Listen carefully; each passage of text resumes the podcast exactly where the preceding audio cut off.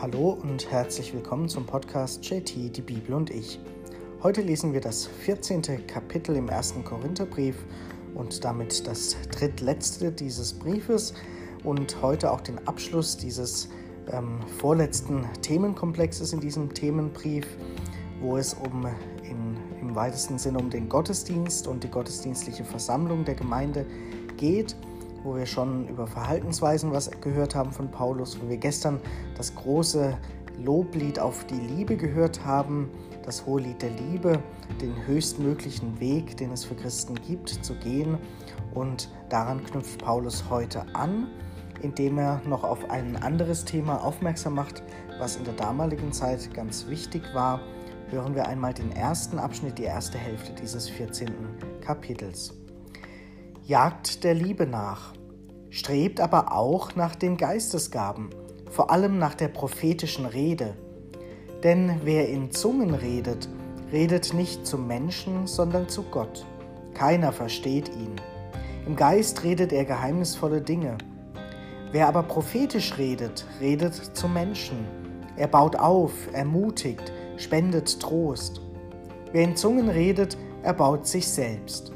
Wer aber prophetisch redet, baut die Gemeinde auf. Ich wünschte, ihr alle würdet in Zungen reden, weit mehr aber, ihr würdet prophetisch reden. Der Prophet steht höher als der, der in Zungen redet, es sei denn, er übersetzt sein Reden, damit die Gemeinde aufgebaut wird. Was nützt es euch, Brüder und Schwestern, wenn ich zu euch komme und in Zungen rede, euch aber keine Offenbarung, keine Erkenntnis, keine Prophetie, keine Lehre bringe. Wenn leblose Musikinstrumente, eine Flöte oder eine Harfe nicht deutlich unterschiedene Töne hervorbringen, wie soll man dann erkennen, was auf der Flöte oder was auf der Harfe gespielt wird? Und wenn die Trompete unklare Töne hervorbringt, wer wird dann zu den Waffen greifen? So ist es auch mit euch, wenn ihr in Zungen redet, aber kein verständliches Wort hervorbringt. Wer soll dann das Gesprochene verstehen? Ihr redet nur in den Wind. Es gibt weder weiß, es gibt wer weiß, wie viele Sprachen in der Welt, und nichts ist ohne Sprache. Wenn ich nun den Sinn der Sprache nicht erkenne, bin ich für den Sprecher ein Fremder, wie der Sprecher für mich. So ist es auch mit euch. Da ihr nach Geistesgaben strebt, gebt euch Mühe, dass ihr damit vor allem zum Aufbau der Gemeinde beitragt. Deswegen soll einer, der in Zungen redet, beten, dass er es auch übersetzen kann. Denn wenn ich in Zungen bete, betet zwar mein Geist, mein Verstand aber bleibt unfruchtbar. Was folgt daraus? Ich will im Geist beten, ich will aber auch mit dem Verstand beten. Ich will im Geist Lob singen, ich will aber auch mit dem Verstand Lob singen. Wenn, nur, wenn du nur im Geist den Lobpreis sprichst und ein Unkundiger anwesend ist, wie kann er zu deinem Dankgebet das Amen sprechen? Er versteht ja nicht, was du sagst. Dein Dankgebet mag noch so gut sein, aber der andere wird nicht auferbaut. Ich danke Gott, dass ich mehr als ihr alle in Zungen rede. Doch vor der Gemeinde will ich lieber fünf Worte mit meinem Verstand reden, um auch andere zu unterweisen, als zehntausend Worte in Zungen stammeln. Seid doch nicht Kinder an Einsicht, Brüder und Schwestern. Seid unmündig an Bosheit, an Einsicht aber seid vollkommen. Im Gesetz steht, durch Leute, die anders und in anderen Sprachen reden, werde ich zu, zu diesem Volk sprechen. Aber auch so werden sie nicht auf mich hören, spricht der Herr. So ist Zungenreden ein Zeichen nicht für die Glaubenden, sondern für die Ungläubigen, prophetisches Reden aber ein Zeichen nicht für die Ungläubigen, sondern für die Glaubenden. Wenn also die ganze Gemeinde sich versammelt und alle in Zungen reden und es kommen Unkundige oder Ungläubige herein, werden sie dann nicht sagen, ihr seid verrückt. Wenn aber alle prophetisch reden und ein Ungläubiger oder Unkundiger her kommt herein, dann wird er vor allem überführt, von allen geprüft. Was in seinem Herzen verborgen ist, wird aufgedeckt. Und so wird er niederfallen auf sein Angesicht, Gott anbeten und bekennen, wahrhaftig, Gott ist bei euch. Soweit dieser erste Teil dieses 14. Kapitels. Es wird also unterschieden von Paulus zwischen der Zungenrede und der prophetischen Rede. Und für Paulus ist klar, die prophetische Rede steht höher, die ist höher anzusehen, die ist besser, denn sie dient dem Aufbau der Gemeinde. Was ist damit gemeint? Prophetisches Reden ist nicht nur Prophezeien von irgendwelchen Dingen, sondern prophetisch reden tut jemand, der den Finger in die Wunde legt, der auf Missstände hinweist. Die alten Propheten in Israel haben immer den Menschen vor Augen geführt, wo die Gesellschaft abdriftet. Wenn zum Beispiel die Witwen vergessen wurden zu versorgen, dann haben sie das angemahnt.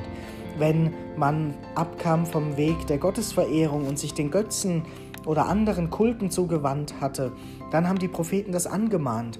Wenn Ungerechtigkeit geschehen ist, haben Propheten das angemahnt und immer in Verbindung mit Gott gebracht. Von daher ist Prophetie oder prophetisches Reden in diesem Sinne verstanden nicht nur mystisches in die Zukunft schauen und prophezeien, was kommen wird, sondern vor allem Gegenwartsbewältigung oder Erkenntnis, was in der aktuellen Lage schief läuft und was im Sinne Gottes wäre und wohin man sich wenden und umkehren sollte. Das heißt, auch heute gibt es noch jede Menge Prophetinnen und Propheten, die auf Missstände hinweisen, die sich für Unterdrückte einsetzen, die die Gesellschaft versuchen dafür wach zu rütteln. Und vor allem Propheten im christlichen Sinne sind es diejenigen, die das eben auch mit der Verantwortung vor Gott rechtfertigen und begründen. Das heißt, nicht alle, die einfach auf eine Ungerechtigkeit hindeuten, sind im christlichen Sinne Prophetinnen oder Propheten, sondern erst dann, wenn sie das eben mit dem Glauben in Verbindung bringen. Und trotzdem ist prophetisches Reden eine Gabe, die Menschen eben haben und die sie einsetzen sollten und sollen für das Wohl der Menschen. Das heißt, auch Menschen, die vielleicht nicht aus religiösen Motiven handeln, können dennoch prophetisch reden und ähm, sind dann im, für, aus christlicher Perspektive vielleicht doch auch Prophetinnen und Propheten, auch wenn sie es als solche Gabe oder Berufung oder so etwas nicht äh, wahrnehmen. Das heißt also auch, wer heutzutage zum Beispiel für den Umweltschutz auf die Straßen geht, wer die Gesellschaft und die Verantwortlichen ähm, aufruft zu handeln, nutzt im Prinzip die prophetische Rede, um dieses Anliegen ähm, deutlich zu machen wenn dann eben noch der Gottesbezug dazu käme, dann wäre es tatsächlich auch im christlichen Sinne eine solche prophetische Rede, die dann auch der Gemeinde zum Aufbau hilft, also den Menschen, den Christen hilft, ähm, umzukehren, ihr Leben zu überdenken, kritisch zu hinterfragen, Lebensstile zu verändern, um so auch im Sinne Gottes für die zum Beispiel Schöpfung eben einzutreten oder für Gerechtigkeit. Und das dient dem Aufbau der Gemeinde, dem christlichen Glauben und das ist von Petrus, äh, von Paulus ganz hoch angesiedelt, ähm, höher als die sogenannte Zungenrede. Mit der Zungenrede ist eben gemeint, wenn jemand für sich betet in einer Sprache oder auch nur in Lauten, in dem, wie es aus einem herauskommt, wo es eher so um das Ekstasische geht. Also wenn jemand sich in Trance oder Ekstase bringt und dann einfach sich gehen lässt, sich fallen lässt und dann irgendwelche laute Worte, Halbsätze, was auch immer herauskommt, wenn jemand quasi, so schreibt es ja Paulus, im Geist betet, also alles, was einem in den Sinn kommt, einfach rauslässt, ähm, egal was das ist. Und das ist dann vielleicht ein inniges und tiefes Gebet, ist uns in unserem Kulturkreis eher fremd, aber gibt es auch, ähm, vor allem in freikirchlichen Kontexten, wenn äh, durch den Lobpreisgesang Menschen sich auch in einen solchen ja, in ein solches Stadium bringen, dass dann einige eben auch anfangen, einfach so aus sich heraus zu beten, freies Gebet und das dann eventuell auch in eine solche Zungenrede eben mündet, wo dann aber unverständlich bleibt. Und das, sagt Paulus, ist eben ähm, mit Vorsicht zu genießen. Wer das persönlich tut, dann ist das kein Problem, aber es dient dann der eigenen Erbauung, dem eigenen Gebets- und Gebetsleben und der Gottesbeziehung, aber es dient so erstmal nicht dem Aufbau der Gemeinde. Erst wenn das Ganze übersetzt wird, also erklärt wird, was wird da gerade gebetet, was geschieht da gerade, wenn das für alle verständlich wird, dann dient es auch dem Aufbau der Gemeinde. aber eben nur dann. Deswegen sagt, macht Paulus diese Unterscheidung. Zungenrede ja, aber wenn alle nur in Zungen reden würden und jemand anderes kommt dazu, würde er sie für verrückt erklären. Verständlicherweise, weil es einfach ungewohnt und unverständlich ist. Und für Paulus ist ganz wichtig eben die Verständlichkeit. Man muss den Glauben eben auch verstehen können. Das sagt er. Lieber würde er nur fünf Worte mitbringen, die die Menschen verstehen können, die sie belehren, die sie zum Aufbau bringt, die Gemeinde, statt 10.000 Worte der Zungenrede, die eigentlich nur für ihn selbst gedacht sind. Und das ist eben so eine Grundhaltung, dass man eben das Wohl der Gemeinschaft, der Gemeinde und der anderen über das persönliche Bedürfnis stellen sollte.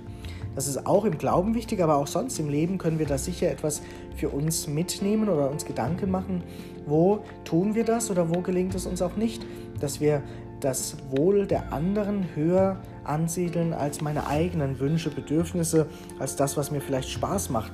An, an welchen Stellen ist das okay so, aber an welchen Stellen will ich das vielleicht ändern, weil ich weiß, es wirkt seltsam auf andere, wenn ich jetzt dies oder jenes sage oder tue und wo nehme ich dann eben Rücksicht in diesem Sinne. So ist es von Paulus auch gemeint. Und lesen wir mal noch den zweiten Abschnitt in diesem Kapitel, wo es Paulus noch weiter ausführt. Was soll also geschehen, Brüder und Schwestern? Wenn ihr zusammenkommt, trägt jeder etwas bei. Einer einen Psalm, ein anderer eine Lehre, der dritte eine Offenbarung. Einer redet in Zungen und ein anderer übersetzt es. Alles geschehe so, dass es aufbaut. Wenn man in Zungen reden will, so sollen es nur zwei tun, höchstens drei, und zwar einer nach dem anderen. Dann soll einer übersetzen. Wenn aber niemand übersetzen kann, soll der Zungenredner in der Gemeinde schweigen. Er soll es bei sich selber tun und vor Gott. Auch zwei oder drei Propheten sollen zu Wort kommen, die anderen sollen urteilen. Wenn aber noch, ein, noch einem anderen Anwesenden eine Offenbarung zuteil wird, soll der Erste schweigen. Einer nach dem anderen könnt ihr alle prophetisch reden. So lernen alle etwas und alle werden ermutigt. Die Äußerung prophetischer Eingebungen ist nämlich dem Willen der Propheten unterworfen. Denn Gott ist nicht ein Gott der Unordnung, sondern ein Gott des Friedens. Wie es in allen Gemeinden der Heiligen üblich ist, sollen die Frauen in der Versammlung schweigen, es ist ihnen nicht gestattet zu reden. Sie sollen sich unterordnen, wie auch das Gesetz sagt.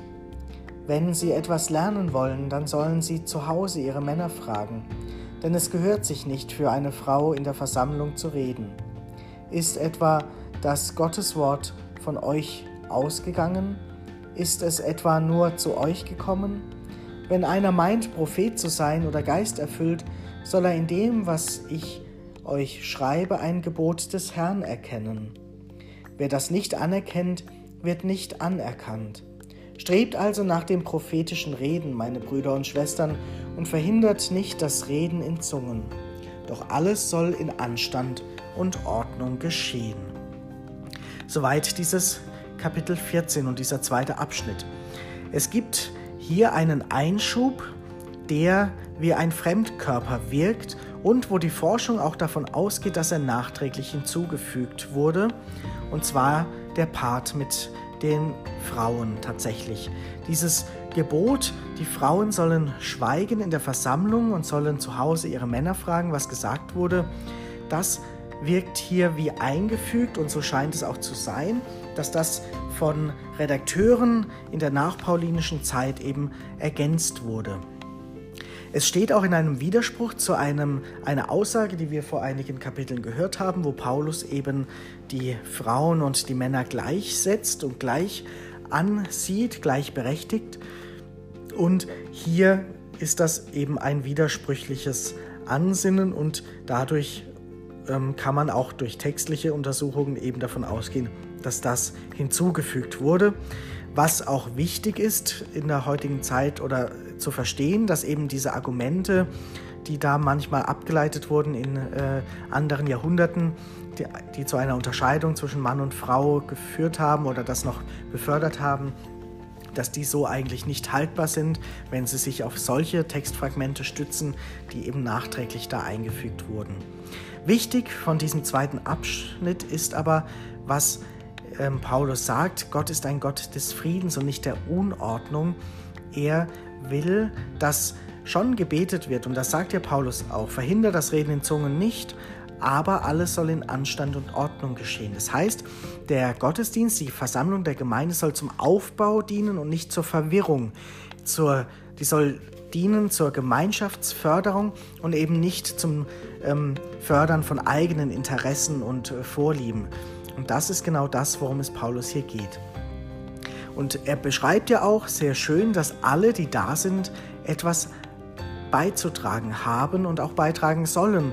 Man soll aber da eine gewisse Ordnung haben und nicht alles durcheinander geschehen. Und es soll auch, wenn es Zungenrede gibt, die soll es nur geben, wenn es einen Übersetzer gibt. Sonst soll man schweigen. Wer in Zungen reden will, soll das sonst zu Hause für sich und vor Gott tun. In der Gemeinde, in der Öffentlichkeit eben nur, wenn es eine Deutung, eine Interpretation, eine Übersetzung gibt, damit es verständlich ist. Das heißt, Zeugnisse des Glaubens, wie es sie heute gibt, auch in Gottesdiensten oder anderen Versammlungen, die sind wichtig, eigene Erfahrungen einzubringen. Daran lernt man, das beschreibt er ja auch. Da ist auch in, im Blick auf die prophetische Rede gehört das dahin, diese Glaubenszeugnisse. Davon kann man lernen, so schreibt er es ja. Aber es soll eben nicht in Übermaß kommen. Also er beschreibt ja auch, es sollen eigentlich nur zwei oder drei zu Wort kommen. Aber wenn es ähm, so ist, dass man spontan ähm, etwas dazu sagen will, ähm, dass man eine eigene Erfahrung dazulegen will, dann soll das eigentlich möglich sein, weil das zum Aufbau der Gemeinde beiträgt, weil alle davon lernen können.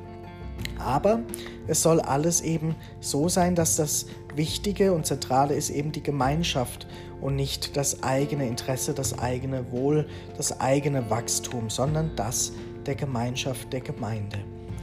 Und das ist eigentlich eine schöne Haltung, die Paulus hier vorgibt oder vorschreibt, vorlebt, dass man eben, wie gesagt, nicht die eigenen Interessen an erster Stelle äh, sieht, sondern eben das, was dem Wohl aller dient. Und ich glaube, das kann man auch heutzutage noch mitnehmen als Gedanken und als kritisches Hinterfragen des eigenen Lebens und Glaubens und was ich wie, wann, wo sage und tue. Dient das nur meinem Vorteil oder dient das wirklich auch dem Aufbau von einer Gruppe, von einem gemeinsamen äh, Wachsen in einer Gemeinschaft? Mit diesen Gedanken wollen wir dieses 14. Kapitel für heute beschließen und morgen im vorletzten Kapitel wird es dann um ein neues Thema gehen, bevor dann im letzten Kapitel der Abschluss des Briefes zu hören sein wird.